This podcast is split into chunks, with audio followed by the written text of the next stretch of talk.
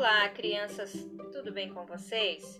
Meu nome é Neuceia, sou acadêmica da Universidade da Uniaselv, do curso de Pedagogia. Hoje eu estou aqui para falar para vocês do projeto da Uniaselv que é a contação de histórias. Hoje estamos em isolamento social, porque nossa saúde depende disso. E uma maneira que encontramos de estar perto de vocês é através dessa importante ferramenta chamada de podcast, que possibilita nós estarmos perto, mesmo distantes. Então, eu quero começar a contar para vocês uma linda historinha que é do autor Jean de La Fontaine, que é a historinha da lebre e a tartaruga. Vamos lá? No verão, a floresta fica mais alegre. O sol espanta a coruja, que fecha os olhos e entra na toca mais cedo.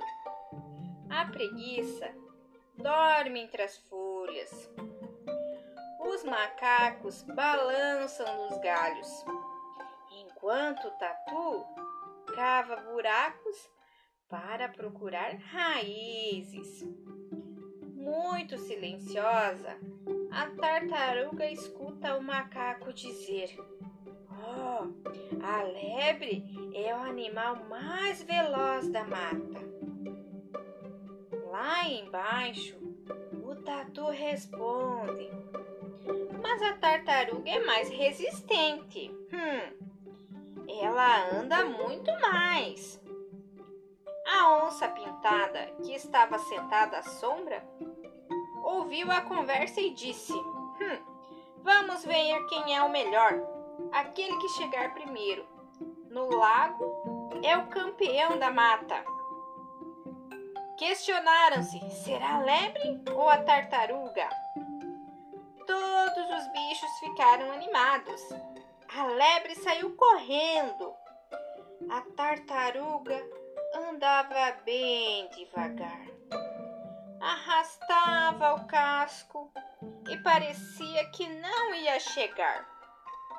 No meio do caminho, a lebre ficou cansada. Nossa, já estava tão à frente da tartaruga que se deitou à sombra de uma árvore e dormiu um sono profundo. Nossa!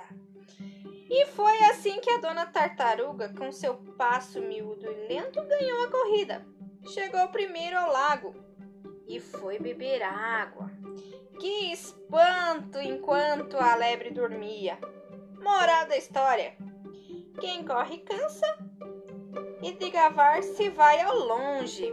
Muito obrigado, crianças!